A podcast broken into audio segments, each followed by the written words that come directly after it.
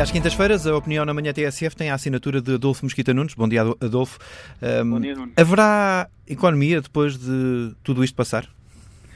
Bom, este uh, isolamento social em que nós nos encontramos foi a resposta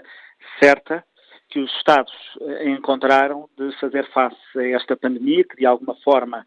uh, nos surpreendeu, mas sobretudo para garantir que os sistemas de saúde eram capazes de aguentar o pico gerado pela, pela pandemia. E, nesse sentido, foi uma resposta à falta de melhor e à falta de mais condições, foi a resposta certa.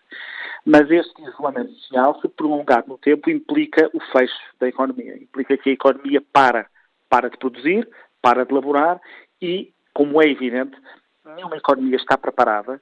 para resistir a um choque de suspensão da economia por semanas ou até por mais do que semanas, por meses. E não há nenhum modelo económico que preveja uma coisa destas. Portanto, acho que é muitas vezes um atrevimento vir dizer que a crise que os empresários começam a sentir é culpa deles, ou do capitalismo, ou da globalização, como se fosse o capitalismo ou a globalização a ter trazido uma decisão correta de isolamento social que obriga ao fecho da uh, economia. E por isso, aquilo que nós devíamos hoje estar a refletir, enquanto as autoridades de saúde devem estar a lidar com esta pandemia e devem fazê-lo de forma focada, as autoridades públicas na área da economia devem estar a preparar o terreno para a circunstância de vencermos a pandemia, mas não vencermos o vírus, isto é, de o vírus voltar ainda este ano, no inverno, para obrigar de novo a, eh, as nossas economias a reagir.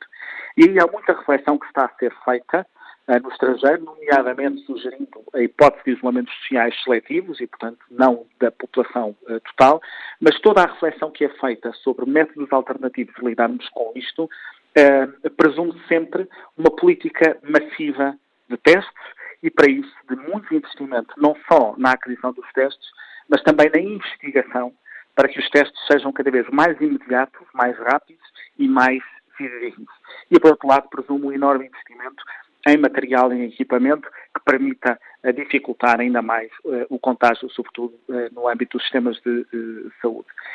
É de facto um investimento que temos de fazer, mas é um investimento incomparavelmente inferior àquele que teremos de fazer se tivermos de passar por isolamento social durante meses ao longo do ano, porque isso implica, de facto, a destruição do tecido económico e aí teremos muita gente também a sofrer e a morrer por desespero e por fome e por falta de condições de sustentar as suas famílias. Uh, isto poderá obrigar a um recomeço, de, uma reconstrução da economia ou mesmo um início quase a partir do zero? É difícil de uh, dizê-lo neste momento que não há nenhum modelo que nós possamos seguir para prever o que vai acontecer e eu por isso respeito sempre dos modelos que vão, dos cenários que, que apresentam agora, porque eles partem de modelos que não são aplicáveis agora. Vamos lá ver,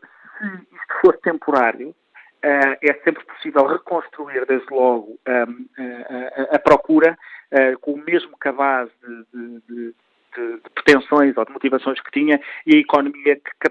pelo menos aqueles que sobreviverem a um, um embate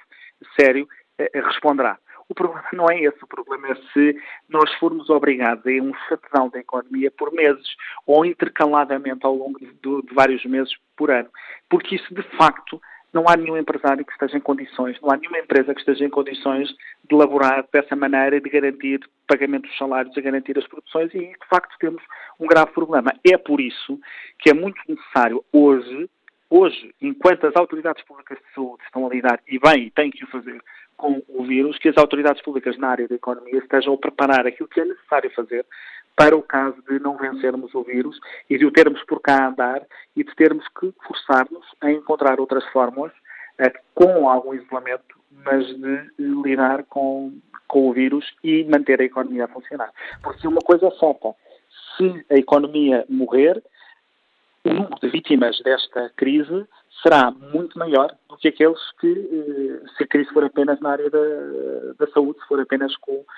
com o Covid e, portanto, teremos muitas outras vítimas e muitas outras fatalidades uh, na, nossa, na, nossa, na nossa história que seria, que seria bom evitar. Adolfo Mosquita Nunes, a opinião na manhã TSF às quintas-feiras.